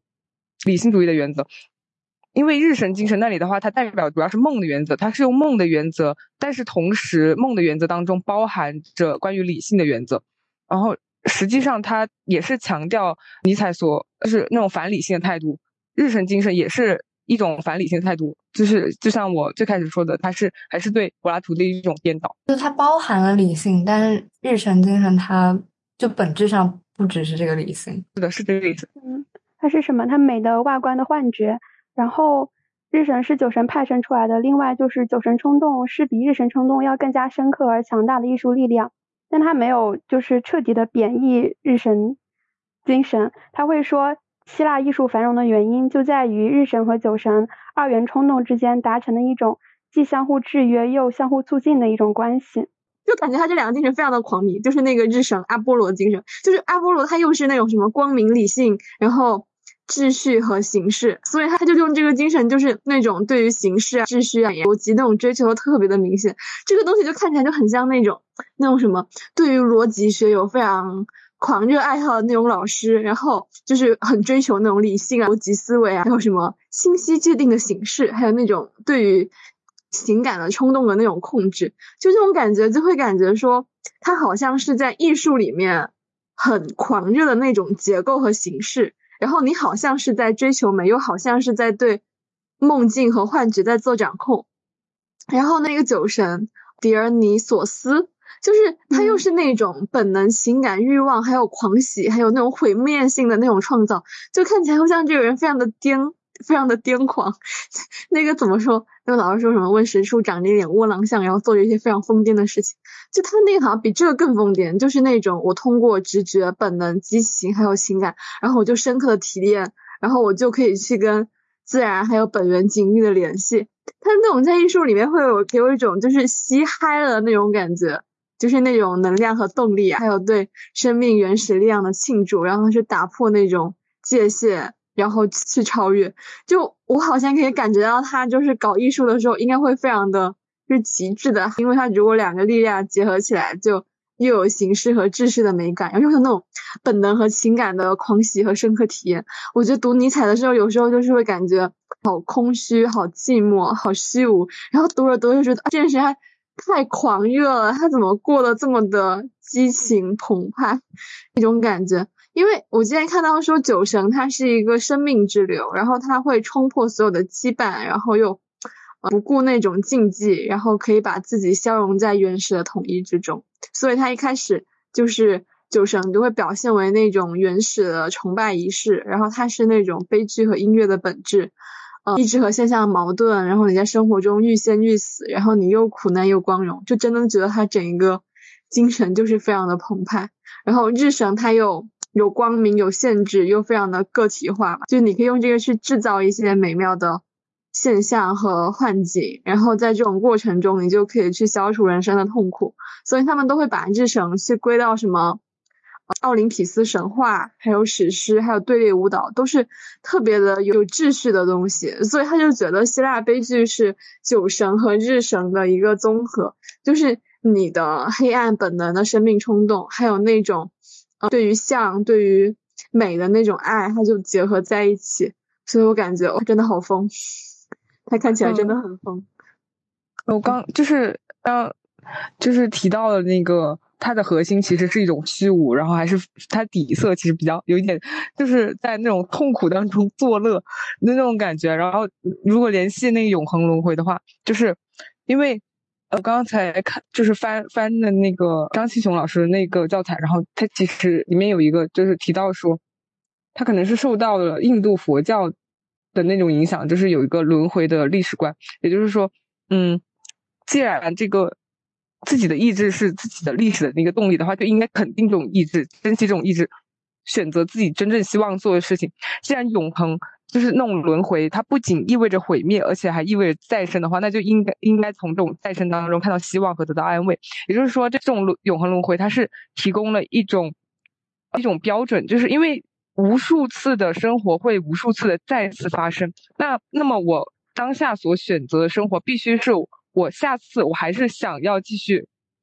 继继续体验的，就这样就逼迫自己去创造一种自己想要的生活，然后这种生活就是追求权力一直增长的生活，所以要面对此案的积极态度，然后这样来克服虚无主义，所以他自己也是一种虽然是很虚无，但是依然是积极的，就是这这样子。我怎么感觉刚才那个感觉好熟悉？就是你说那个现在的生活还是会无数次的发生，所以我们就是要选择一个。我们下次也愿意体验的生活，是不是上次叔本华的时候我也有这种感觉？我现在觉得我的脑子就是 感觉他很熟悉，感觉他很熟悉，为什么呢？对，我觉得肯定现实可能会就是会让我们想到存在主义之类的吧。因为他当时在那本哪本教材是赵敦华老师的教材，就是里面在讲永恒轮回的时候，当时有提到西西弗神话。就是在毁灭中重重生的人生价值。我读尼采的感觉，就是没有感觉他是一个特别虚无、特别消极的一个。就虽然说他的底色还是一个人生是痛苦的，但是，我觉得他是就是有给你移出一个，就指出一个解决之道，就是就解决之道就在就在现世，就在你的脚下那个感觉。就包括他的那个权力意志的概念，其实就也是在克服阻力的一个过程中，能够产生快乐和这种快感嘛。然后他认为，这种通过克服阻力来产生的这种，就是一个好的判断标准。就是尼采他的哲学对于我们在生活中这些虚无和痛苦，他是有提供一个这种生存之道的。我觉得就是尼采，他在一定意义上会跟康德都是一致的，就是在那种前现代、早期近代的哲学当中，他们会不承认理性没有办法覆盖我们的生活，但是康德他就要诚实的直面我们的生活，指出非理性内容的难题。尼采也是，他说没有什么就是物自体的世界，或者说是表象的世界，只有一个世界，这个世界虚伪、残酷、矛盾、有诱惑力、无意义，这样的一个世界是真实的世界。然后战胜这样的世界，它是需要谎言的。然后他提到了有三种办法，就是说。有一种人是被苏格拉底式的求知欲束缚住，妄想着知识可以治愈生存的永恒创伤；另一种人被眼前飘飘展的诱人的艺术美之幻幕包围住；第三种人求助于形而上的慰藉，相信永恒生命在生命在现实的漩涡下川流不息。我们所谓文化的一切，就是由这些兴奋剂组成的。按照调配的比例，主要是苏格拉底文化，或者艺术文化，或者悲剧文化。我说完了。西老师是不是想说什么？没有，我觉得大家说的特别好，真的。我我讲想讲讲完了，你们继续。我其实我其实就是，虽然我们把九神和日神这个二元冲动学都讨论了，但可能因为我还没有就怎么好好读原著，就是我还不是很清楚他为什么觉得这个东西就已经代表了艺术的本质。虽然我感觉到他热情洋溢的肯定的那个生命意志，而且我有点不太明白，我。就是就是悲剧的诞生，它是开始于对一个悲剧的探求嘛。然后我其实不是很明白，为什么悲剧它一直被看作是艺术的顶峰，还有一个就是顶峰式的美学课题。然后亚里士多德不是被称为悲剧之父嘛？然后他在诗学里面就是说，悲剧是对一个。严肃完整、有一定程度的行为的模仿，然后它的效果是激起怜悯和恐惧，然后导致一个哲学情绪的进化。我不知道这个东西是因为跟中国的文化源头不是很类似，还是怎么样，就是。我我不是很明白他们为什么会把悲剧放在一个这么高的艺术的顶峰的位置上，然后尼采他又觉得说历史上所有关于悲剧的解释你都没有在讲出悲剧的本质，你如果要搞清楚悲剧的本质，你就要搞清楚两大难题，一个就是古希腊悲剧的起源，然后还有悲剧快感的实质。然后他其实还说那个悲剧的诞生分三个阶段嘛，然后诞生之初里面就是《酒神颂》里面。扮演的那个歌队，它其实并不存在，它只是酒神群众的幻觉。就这句话出来的时候，我感觉我的鸡皮疙瘩都起来了。他说：“你们里面这个歌队，它其实并不存在，这个酒神颂里面只是你作为群众的幻觉，然后想象自己是酒神的随从，然后因为你对这一自然现象的模仿，这个歌队才产生了。然后这个时候舞台也是不存在的，它也只是歌队的幻觉。然后最后为了让这个幻想有目共睹，歌队才。”才把这位神灵作为真人显现了出来，我就感觉说，哇，他的精神好像真的很，他很难想象出就是那种，像跟你说，这些其实本来都不存在，然后只是你的幻觉，然后一层幻觉套上另外一层幻觉，这个时候连舞台都没有，最后只是因为想让你这个幻觉实现，我才让它显现出来。天呐，中国有没有什么类似于西方的悲剧的艺术形式啊？有啊，太多了呀！那个什么《窦娥冤》，我们确实有这些悲剧的东西，但是我们好像就是这种，我们源头上是把他们奉为那种就是特别高的那种经典嘛。你你你这么说，《红楼梦》什么其实也是悲剧，但是我们往前数啊，就我总感我总感觉，我的意思就是那种就是像西方对于悲剧的这种评价的，对，就是我们好像没有在这个位置上有这种东西，我感觉数上去就数出来什么老子、《道德经》这种东西啊，对吧？《论语》。那就是儒儒家的一些那种，不知道猜测。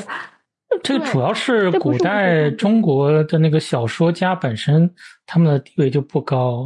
就是它属于等到可能宋元明清时代，它变成一种大众的艺术的时候，这种戏剧画本这些东西才容易留存下来，然后才有人去正视它、评价它。但是古希腊的话，它那个剧场本身里面演的戏剧，它就是公民政治的一部分。对，它是公民教育的场所。对，我觉得我们我们两边的文化就是差距还是有点大。然后包括刚才就是大家在讨论那个阿波罗精神的时候，说它代表的是那个梦幻的世界嘛。所以就日神精神，它创造一种幻象，去掩盖住那种世界痛苦的真相，然后在幻象中获得生活的乐趣。这个东西要是再把它再拉到这里来谈，就是你就可以去谈什么游戏了、奶头乐了什么。你要放在什么？之前还有什么浪漫小说吧？就是你又可以谈到什么影视剧对于女性在现实中情感的一些匮乏的什么什么。因为他就把它比喻成梦，然后梦境它就不是真实的，是虚幻的。你只要做梦，你就可以保持平和的心境，在幻象中去获得生活的乐趣。然后日神艺术，他说它是古希腊人用来克服自身苦难的文化，然后它的实质是在于享受梦中美丽的幻想。这个东西就是我会感觉它很其实还挺悲观的，就是这种东西。它有明确的限定吧，不是所有虚幻的都可以归之为日神，就是他会觉得造型艺术、石狮和雕塑可以算作是日神，音乐就是酒神。它有一个好像很明确的规定，它是我们用日神的名字统称美的外观的无数幻觉，然后他就说形象和外观就是梦的根本特征，就是日神 descendant 就是 shin 这个。德语当中，就是因为它不是取阿波罗嘛，阿波罗是光明神，就这个词在德语当中不但有光明，还有外观的意思，很可能是尼采因为他的语言，然后引发他这样的思考，他觉得日神是美的外观，就是你就是想说他是因为这个语言学的这个角度，嗯，没对，就是这样补充。然后你刚刚不是提了悲剧的三个阶段嘛，然后周国平就总结说，也就是说悲剧的诞生过程就是酒神音乐不断不断向日神的形象世界迸发的过程。就是在这个悲剧当中，通过音乐参与了进来，然后音乐呢，它是太一的母本，是世界的新生，是最为纯粹的酒神艺术。因为我们会在悲剧中既看到那一些演绎的形象，又听到音乐，所以日神跟酒神的二元冲动就达到了完美的结合。正因为如此，悲剧才成为一切艺术的顶峰。就西红柿老师刚才我们讨论到了过去也始终都是未来，然后后面西红柿老师就说自我意志的消解是朝前意识的生命的回归，然后它里面存在一种关联，这个关联指出了一种越来越明确的显露出来的在宇宙中对人的每一个特殊地位的阳气。这句话实在太长了，但我后面看到后面德语，后面的德语也很长。然后说，人最终被纳入到了永恒的循环之中，这个循环就是整体存在的实质。那个人最终被纳入永恒循环之中，又显得很安宁。然后我想讨论一下那个自我意志的消解。所以他的自我意志的消解，并不是意志的终结，而是说他以一种以自我为中心的一个存在形态，然后变成了一个更加广泛的、更加深入的存在状态，是这样子吗？就是虽然尼采他没有想要超越，但是他实际上他在用一个转变去对个体主义做一个超越吗？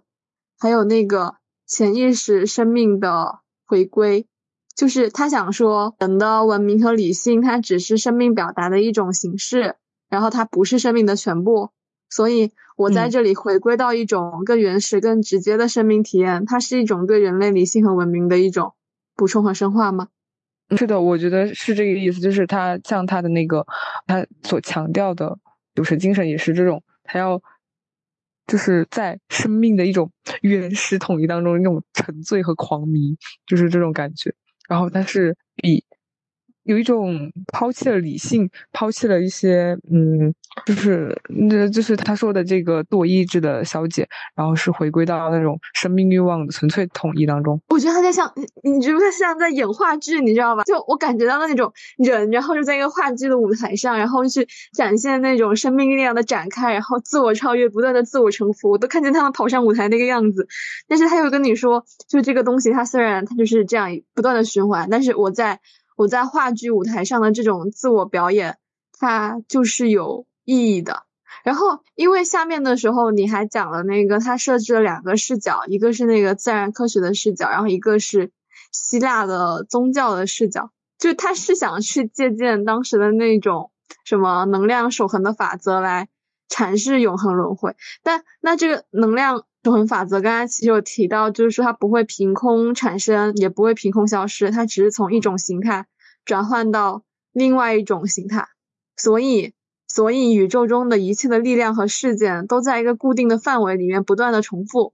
这个看起来有点佛教，但是就真的并不是像他说的那么物理和科学的基础，看起来好佛教。然后另外一个就是希腊和宗教那个角度讲永恒轮回，他就想说。这种，就这种生命的不断的自我更新和永恒再生，他是想说古希腊人的那种永恒在吞噬自身，然后同时又不断产生自身那种生命过程，就真的让我感觉到好像有一个血盆大口，然后它不断的把你吃进去，然后把你吐出来。然后他又说，只有把这两个视角整合起来的时候，你才能够充分理解这个永恒轮回的意义。所以你们刚才就讨论完之后，你们这两个视角你们融合起来了吗？就是那个动态的循环的那种那种整体的视角，你们结合起来了吗？而且你我刚刚没有太明白你说的是哪两个视角？一个是你是说那个，一个是自然科学的，自然科学和那个希腊宗教。对，他那个。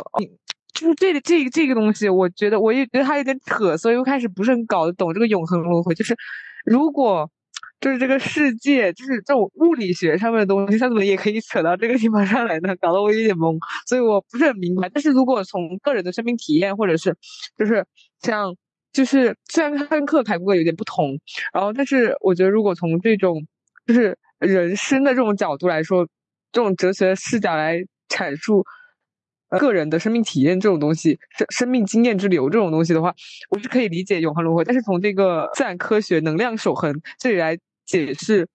永恒轮回，我我我需要打个问号这样子。嗯，对，我就觉得这个东西很有意思，因为他一方面觉得说，你如果不把这两个视角结合起来，你就永远对于永恒存轮回的理解，你就会有困难，因为。它虽然看似相互矛盾，但它实际上相辅相成的，对吧？但是我发现我就是搞不懂这个，所以我也不能理解为什么叫永恒轮回。它到底怎么让它们相辅相成？怎么把科学原理和这种神话的象征给它给它结合起来的？就就是就体感上很难理解。然后我还想问一下大家怎么 get 到？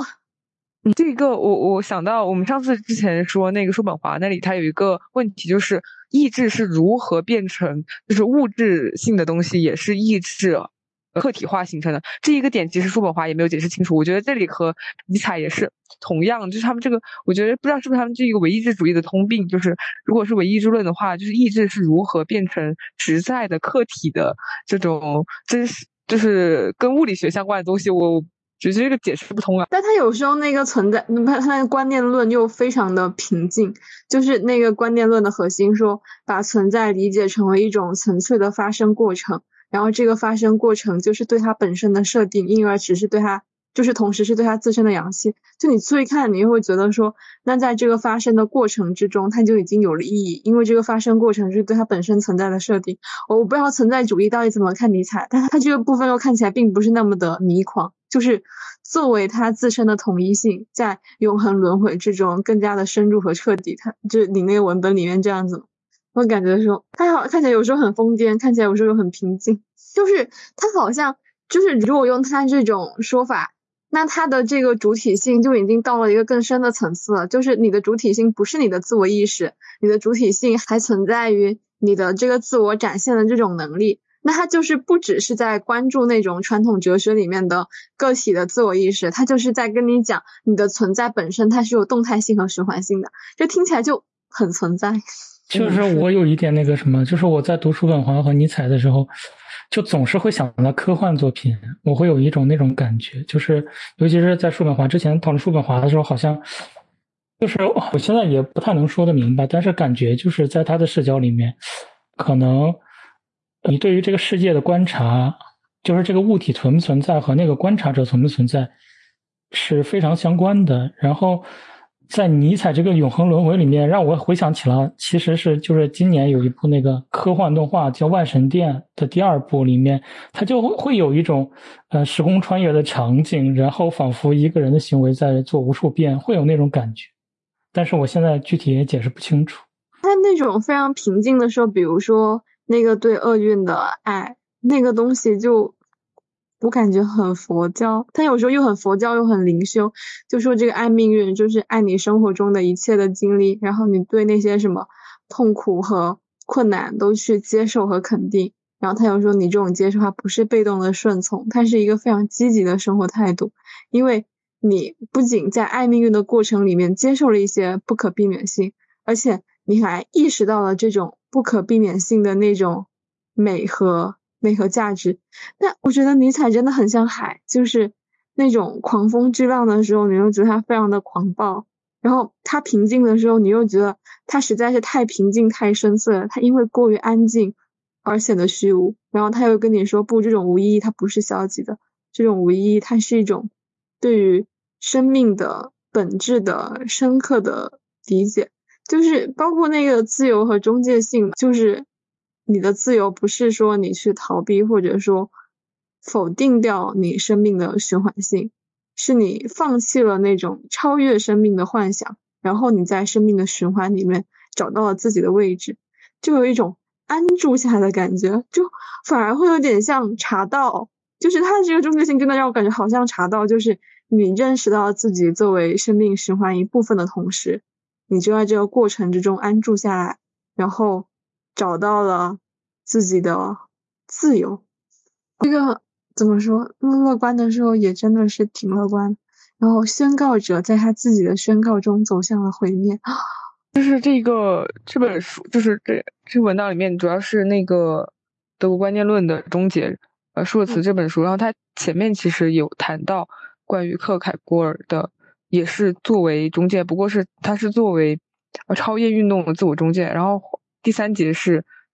呃第二节就是尼采，然后第三节就是海德格尔，他做了一个对比，然后是从建立晚期哲学的视角出发的。呃，我觉得我们到时候如果讨论到克凯郭尔和海德格尔的时候，可以就是联系起来一起读一下，就是他们他的观点。克尔凯郭尔就是下一章，应该就是还挺好联系起来的。怎么说呢？赵敦华老师就是。目录还是写的很不错的，是大纲型选手，我觉得就是他的目录非常的清晰，然后也很好联系起来。就是读完叔本华，读尼采，读完尼采，读克尔凯郭尔。然后我还蛮喜欢你文档里面那句话，有一句话读起来挺感动，就是那一句：归根结底，自己就是中介性本身，体验中介就是去生活，爱自我同一者的缺陷，由此自己定义中介的有限有限性，我就是命运。爱就是要勇敢设立自我的秩序，因为我就是自我的秩序其本身，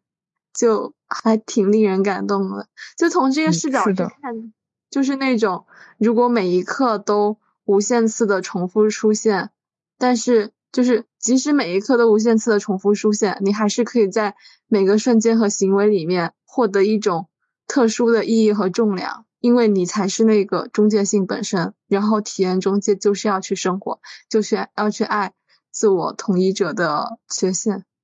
就好像他从个体里面释放了，然后他往更高的形式去去进化了，就这种感觉。我准备是尼采对现代性和现代文化的一个批判，就是就是尼采哲学和他对现代性批判的一个。位置是处在西方现代现代哲学，就是现代形而上学的一个完成，然后和后现代性的开端的一个呃位置。然后这个判断它是由两个现代性批判很重要的哲学家做出的，就是一个是海德格尔，一个是海贝马斯。就海德格尔他觉得，就是尼采他是嗯处于一个完成了笛卡尔以来的理性自我主体的。形而上学基础到一种生命哲学基础，也就是一种全新的以权力意志为本质的生命哲学基础的一个过渡。然后它是处于现代的从一个准备性的阶段到一个完成阶段，也就是说，尼采他是就是他是走到了一个。就是现代的完成，然后现代的开端的这样的一个位置。然后哈贝马斯他是他的观点是说，就是尼采他通过放弃启蒙的辩证法，然后打破了现代性自身的理性外壳，实现了从现代到后现代的一个转折，所以形成了后现代性的一个开端。所以说，就是海德格尔和哈贝马斯的这两个论断，它是通就是。给我们展示了尼采哲学在现代性话语中的一个很重要的位置。然后就是说，尼采他对于现代性的一个批判，他是通过批判。现代精神和现代人，就现代精神的话，其实就是他说的，就是那种虚无主义的颓废的精神，也就是他前面自己说的，就他不是区分了消极的虚无主义和积极的虚无主义嘛？然后积极的虚无主义就是他所呃认同的那种他自己的哲学，然后消极的虚无主义就是一种现代的悲观的颓废的精神，然后是就是就是他所说的那句。著名的“上帝死了”就是最高价值的一种自行贬值，也就是说，嗯，上帝死了之后，他所代表的占统治地位的这种超感性领域，也不再作为现代人的这种价值。价值的源头，而变成了一种就是虚空，所以说人类的生命就丧失了价值和意义，然后就是变成了一种很虚无的、很颓废的精神。这个也是就是他对于基督教上上帝的一以贯之的一种批判，然后他批判这种现。这种颓废的、虚无的现代精神之后呢，就是他形塑了一种和现代形态所相反的人，也就是他他所构造出来的这种超人，就是他具有反叛传统道德和价值，然后具有超强的个性和创造力的一种比较高等的种类。他就是批判现代精神。然后，除了现代精神的批判之外，还有就是他对于现代人的批判。也就是说，嗯，现代人他是一种就是意志力衰微，然后嗯缺乏意志的善良的人。然后嗯，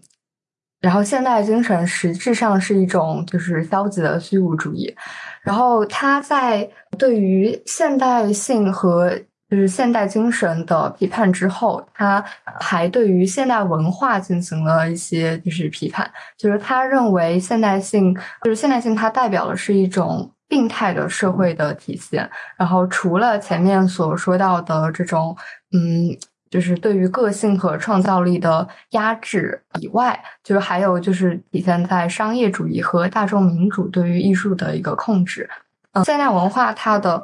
两个特征就是一个是一个是做戏的艺术，然后一个是现代网文化，它盲目的追求激情，它是为大众的一种群情激愤所代言，然后就导致了现代文化在审美的趣味上的一个大崩溃。他在就是《悲剧的诞生》里面，应该是有一篇文章，就是叫瓦格纳事件，然后。就是就是他所讲到他和瓦格纳的一个分道扬镳，就是其实我不是很熟悉，就是瓦格纳这个人，我还去百度了一下，然后嗯，我看他就是瓦格纳，他主要的一些创作就是一些越剧，就是我我也不明白他到底就是就瓦格纳他和尼采之间到底有一些什么样的交涉，对，反正就是他和瓦格纳分道扬镳，然后他认为。就是瓦格纳的这些艺术是颓败的、绝望的、堕落的，就是它体现的就是一种审美的现代性，然后这种审美现代性就是一种堕落文化的一个体现。对，然后这个大概就是我我准备的，就是尼采对于现代性和现代文化的批判。好的，大家还有什么想讨论的吗？我我接着就是补充一点点那个，就是关于解读尼采，他有后人，他就是刚才说到那个，就是尼采对后世的一些影响嘛。就是首先一个就是海德格尔，他写了两个，写了两卷，也一分上下的尼采就他的讲座的合集，然后就是海德格尔。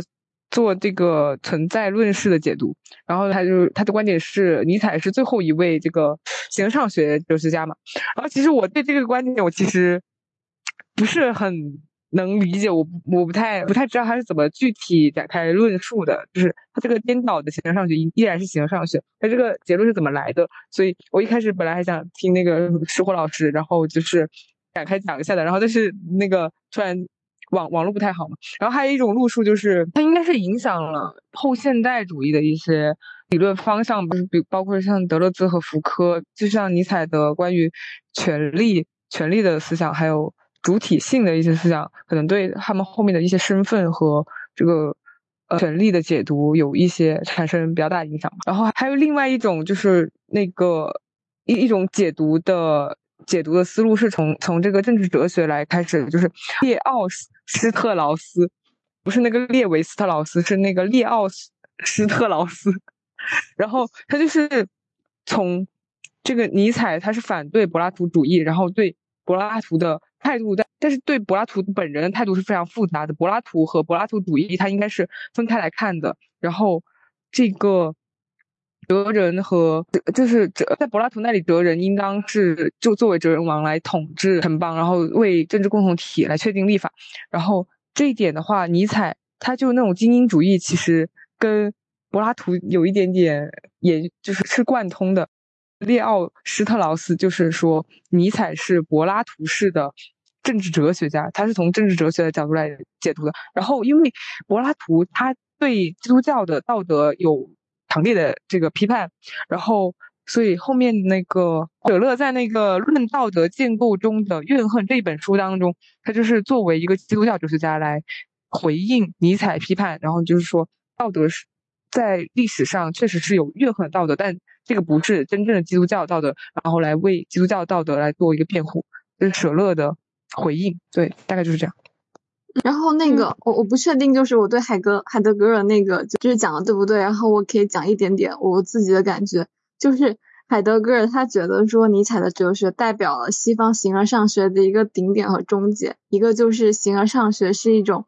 以存在的本质和终极原因为中心的一个一个思考方式。然后他觉得说，它始于柏拉图，然后在整个西方哲学史的历史里面都在发展，最后在尼采那里得到了。达到了一个极致，然后我甚至觉得他说的这个终结是不是想说，在尼采那里发展到了极致，然后接下来我要来开启一种新的了，所以你就是最后一个，有那种感觉。然后海德格尔他就觉得说，西方哲学就是柏拉图以来一直在很忙碌探讨一些没有意义的东西，就是你们一直很忙，然后你们一直探讨什么存在的本质，就是是什么，然后你们全都忽略了存在本身，就是存在这一个概念。然后他就说，迷彩，你依然就是在这种存在的遗忘里面，就是你想去超越这个传统的形而上学，但是你依然在围绕着这个存在的本质，而不是存在本身。那谁围绕着存在的本身呢？那就是我自己，马丁·海德格尔，就那种感觉，就是你们前面的人都在很忙碌的探讨是什么。然后你们都忘记了探讨什么是存在的概念。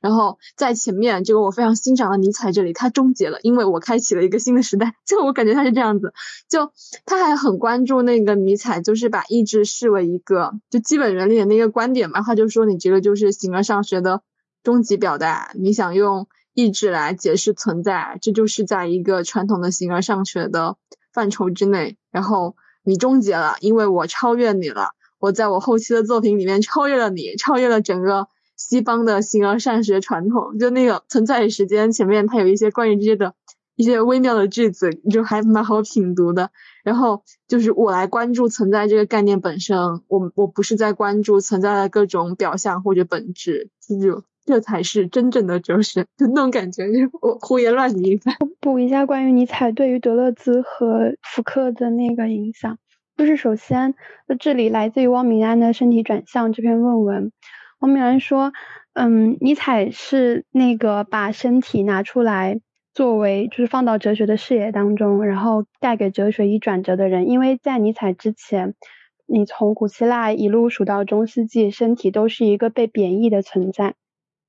就比如苏格拉底，他觉得我们要追求这个理念，理念才是永恒的，然后我们所处的这个世界都是虚幻的。然后那个身体从被贬义到它被忽视这样的一个历史，但是对于尼采来说，由于权力意志构成了一切存在者的基本属性，作为权力意志的动物性，当然就是人的存在的根本规定性。这样，身体和动物性性就取代了形而上学的理性的位置。人首先是一个身体和动物性存在，理性只是身体的一个附着物。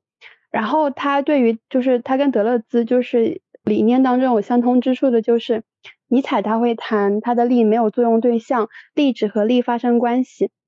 然后德勒兹的欲望也没有一个明确的对象，欲望只和欲望连接，向别的欲望去流动。欲望的唯一客观性就是流动。然后力创造了这个世界，欲望也生产了社会现实。那至于尼采对于福柯来说呢，就是让福柯明确的掌握了身体跟权力的关系。但是他们还是就是不太一样。首先是，嗯，尼采认为身体是一切事物的起点，福柯同样看到社会当中各种各样的实践、组织、权力、技术都围绕着身体而展开，身体是各种权力的追逐目标，权力在试探它、挑逗它、控制它和生产它。但是，即便福柯的身体和尼采的身体都是被看作是历史、政治和哲学的中心，可是。